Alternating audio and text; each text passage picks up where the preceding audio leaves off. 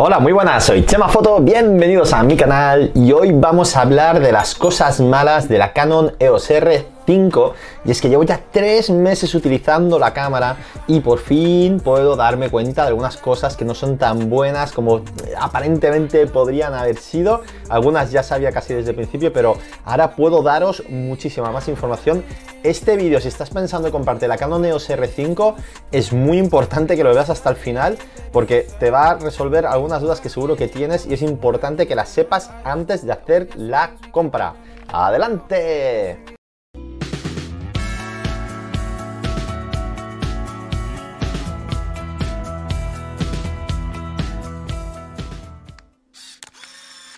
Bueno, primero de todo, deciros que no existe la cámara perfecta que es una utopía, porque cada uno tenemos unos requisitos y cada uno queremos unas cosas de nuestras cámaras y cada uno utilizamos la cámara de una manera diferente y cada uno tenemos un uso del equipo diferente y mil millones de cosas. Tengo que decir que para el tipo de trabajo que yo hago me va fantástica. Ya me iba muy bien la R, la R5 va incluso mejor, estoy muy contento, no estoy para nada descontento con la compra, ni me hubiera ido para atrás, ni hubiese cambiado mi opinión, sigo pensando lo mismo, es un gran equipo, pero siempre tiene cosas que se pueden mejorar, evidentemente, y aunque esté tan bien, oye, que nos podemos quejar, que no pasa nada por hablar mal de algo, ¿no?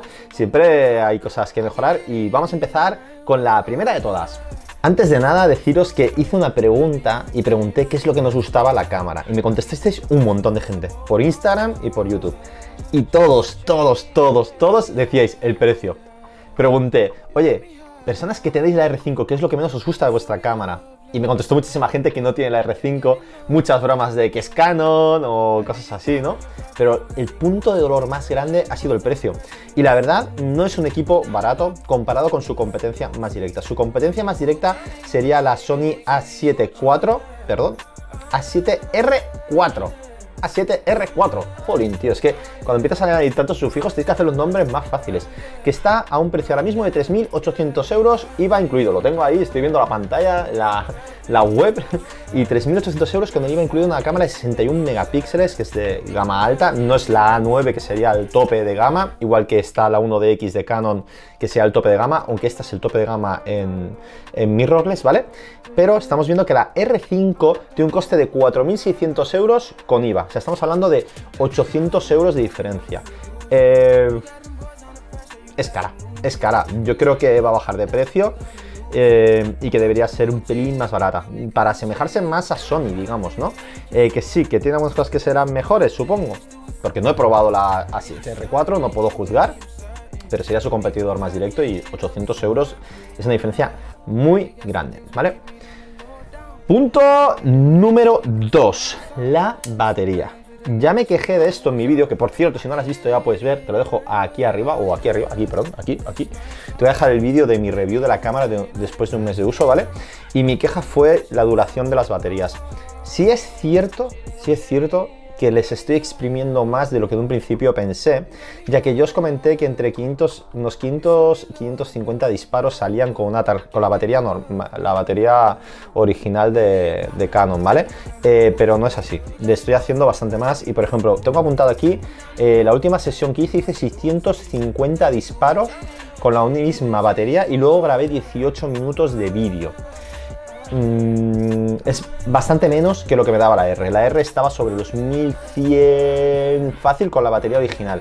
Y utilizando la batería de 2600 mAh, que es la compatible, con la R estaba haciendo unos 1200, 1400 disparos. Y aquí estoy haciendo 700, 850 disparos.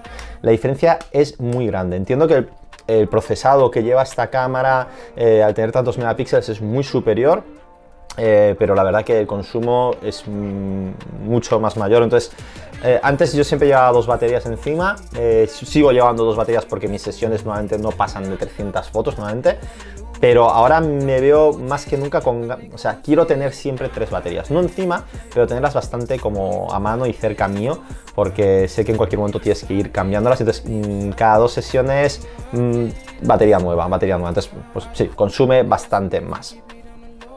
Punto número 3, y este es un poco polémico porque algunos no vais a estar de acuerdo conmigo, pero yo creo que lo vais a entender en cuanto os lo explique. Vale, La Canon R5, una de las grandísimas novedades que nos han vendido es la doble tarjeta, ¿vale? Doble tarjeta, wow, qué pasada.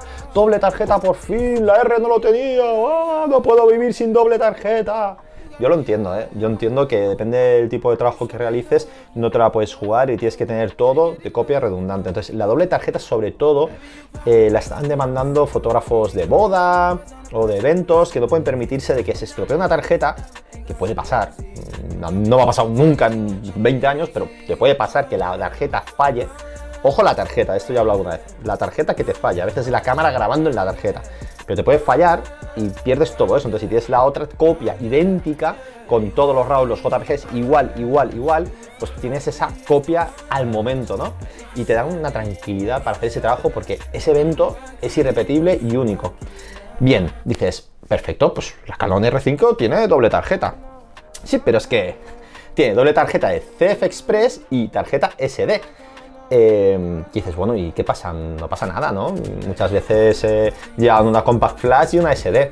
Ya, ya, sí, sí, muy bien. Pero es que las CF Express, por ejemplo, esta tiene una lectura de 1700 megas por segundo y, escritura de 1200 megas por segundo. Y esta, que es una Extreme Pro de 300 megas, que no sé si se fabrican tarjetas SD más rápidas realmente, eh, es una tarjeta bastante carita también, es de 300 megas. O sea, 1200 por 300 megas. Entonces, ¿qué ocurre? Que resulta que si tú pones las dos a la vez y estás grabando en las dos tarjetas a la vez, te va a restringir la velocidad de ráfaga, de disparo o de vídeo a la más lenta. Entonces sí, vale, sí, tienes doble copia, pero que sepas que vas a tener esta restricción cuando dispares en ráfaga o cuando estés grabando vídeo. Por ejemplo, no te va a permitir grabar vídeo 4K All E creo que no te deja, ni 8K, vamos, ni te lo permite, es más, cuando vas a grabar no te sale el modo por tener... Uy, que se me cae la tarjeta, ¿has visto? Ha sido rápido, ¿eh? ¿eh? no te va a permitir hacer la grabación porque la, cámara directamente no te lo permite. Em, yo creo que lo más cómodo es decirle cuando se llena una tarjeta que empiece a utilizar la otra, que es como yo lo tengo configurado ahora. No me ha pasado nunca porque es de 128 GB aunque ahora os explicaré cuánto ocupa un vídeo de 4K. Pero esto es un, un fallo, me parece a mí, bastante chungo y nada, nada agradable, la verdad. Vale, otro punto y otra cosa, que esto es un poco más una flipada mía, una cosa que yo no sabía y he interpretado mal y gracias a un usuario de YouTube, dejo el nombre suyo aquí abajo porque no me acuerdo, que me dijo qué es lo que estaba pasando. Y os explico, eh, yo notaba que cuando estaba haciendo fotografías mi cámara tardaba mucho en grabar las fotografías dentro de la tarjeta y me estaba frustrando muchísimo porque eh, cogía, hacía no una ráfaga ya, una ráfaga lenta incluso, hacía 5 fotos en serie en 5 segundos y tenía que esperar como 10 o 12 segundos a poder ver esas fotos y enseñárselas a mi cliente. Resulta que hay una opción que es la se llama optimizador digital de objetivos. Ahí va, os lo voy a enseñar. Si no se me cierra y si lo podéis ver, espero que lo podáis ver corrección, aberración, objetivos. A ver si lo podéis ver. Ahí, ¿vale? Y la parte de abajo, que es optimizador digital, lo puedes tener en desactivado, estándar o alto, ¿vale? ¿Qué ocurre? Tú lo pones en alto y dices, yo lo puse en alto, dijo, bueno, yo quiero que corrija eh, por software, pues todo, lo que sé, todo lo que pueda, que me deje la foto lo mejor posible de cámara, que es lo que yo quiero. Esto afecta solo el JPG, ojo, ¿eh? Si estás trabajando en RAW, indiferente. Entonces yo pues, lo puse en alto, digo, ¿qué más da? Entonces ellos ya te avisan y dicen que los resultados de aplicar al utilizador digital objetivos eh, no se pueden ver en la pantalla de la cámara. Eh, y te dice aquí, el procesamiento de imágenes tarda más cuando el optimizador digital de objetivos está, ajustado en alta. Pero es que no es que puede que, es que va hiper lento, os lo quiero enseñar. A ver si, a ver si lo puedo enseñar, ¿eh? Voy a hacer una pequeña rafa de fotos. Bueno, si quito la tapa, mm, mejor, ¿no?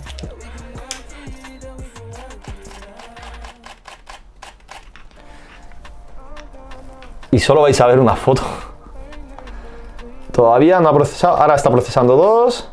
He hecho como 6 o 7 fotos. Tres. Es que, es que, es que no, es que no se puede. Todavía no sale la de allí. Y ahora ya ha cargado. En cambio, desactivas esto y funciona como un cañón. Em, ocupado. Aún está procesando fotos. Ahora ha terminado. Muy mal, o sea, no sé, me parece, me, choca. Eh, lo, he, puesto en medio porque realmente al final acabas revelando los RAWs, o sea que totalmente indiferente esto. Eh, muchas gracias por avisarme, la verdad, porque me, me estaba volviendo como una cabra. Otro punto de dolor enorme, y cuando digo enorme es enorme y que me he quejado ya un montón de veces. Y esto ya no es solo por Canon, o sea, Sony tiene el mismo problema. Ahora mismo estoy grabando desde una Sony ZV1, que haré una review dentro de poco en cuanto la tenga más probada. Y es la aplicación móvil, o sea, qué desastre, por favor. Es que entre que se desconecta, que muchas veces no conecta, que se pierde la conectividad con la cámara. Eh, Dios mío. O sea, esto es otro problema también. Eh, tiene 5G, Wi-Fi 5G, yo tengo Wi-Fi 5G en casa, pero claro, si los servicios a los que te conectas no dan suficiente velocidad, mm, ¿de qué te sirve tener Wi-Fi 5G si no consigues nada? Y conectándote a la aplicación, mi móvil está conectado por Wi-Fi 5G a la red local, que tengo unos repetidores especiales, la cámara tiene 5G y dirías, bueno, tendría que ir bastante rápido. Tiene un lag horrible. O sea, muy mal, muy mal por Canon, porque la verdad que no, no, mola, no mola nada lo que. No mola nada que tengáis este desarrollo tan mal hecho y que sigan así durante años y no sé, van, atrasadísimos. No me extraña que luego salga cualquier cosa novedosa y digo, lo que pasada, claro, es que, mm, que se fijen en los móviles que funcionan, ¿no? Y venga, punto final y vamos a dejar ya la discusión. La, cámara no se calienta. O sea, yo estoy trabajando con ella continuamente, haciendo, haciendo fotos, no se calienta nada. Y cuando yo he hecho vídeo en 4K, es verdad que hago clips pequeños, no se ha calentado. Hice una prueba de vídeo de 18 minutos, os dejo las capturas de pantalla haciendo el monger. 18 eh, minutos, un segundo, que os lo voy a decir. Pues grabé durante 18 minutos 34 segundos, ¿vale? 4K, 50 frames por segundo, all E, que es toda la información, sin comprimir y esto generó un fichero, atención, de 105,7 gigas. Os dejo aquí la captura y mi cara de... ¡Ah! Em, y entonces, inmediatamente cuando acabó, no tardé unos segundos, fui a, fui a coger el termómetro, los termómetros que se utilizan corporales, tiene una opción para medir la temperatura en objetos, ¿vale? Y nada, abrí así, es más, abrí dentro y tomé la temperatura aquí, ¿de acuerdo? Y me dio 26,9.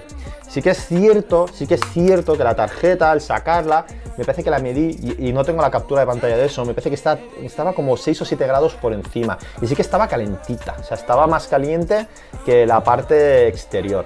Pero vamos, eh, que si puedes grabar 20 minutos directos en 4K 50 frames por segundo, no he probado el 8K porque si ya me ocupa 105 GB 18 minutos, eh, no, no, tengo una tarjeta tan grande, la verdad, y no me apetece gastarme 600 euros para hacer una prueba. Pues bueno, con esto está mi punto de quejas. Eh, tengo otras quejas de software, de que se le faltaba algunas funcionalidades de software, etcétera, que creo que serían útiles, es verdad, como por ejemplo previsualizar si vas a hacer un timelapse, cuál es el resultado final. Eh, esto lo lleva Fuji, me parece que es, o Olympus. Entonces tú le dices eh, exposición de 30 segundos y te hace una simulación de cómo va a quedar esa foto. Son cosas que evidentemente a nivel individual cada uno le puede ser más útiles o menos. Yo os he dejado mi impresión del trabajo con el que yo hago día día, ¿vale? Y deciros que comprarla porque es una apuesta de futuro segura. Eh, si tenéis el dinero os lo podéis permitir, no, no os equivoquéis. va a funcionar genial. Espero que os haya gustado mucho este vídeo, joder, que a mí me encanta hacer estas cosas. Y nada, oye, muchísimas gracias. Soy Chema Fotos, suscribiros, darle un like y si tenéis cualquier duda, cualquier pregunta antes de comprar la cámara o queréis que haga algún tipo de prueba, pues nada, dejadlo en comentarios y lo discutimos a ver si se puede hacer o no. ¡Chao!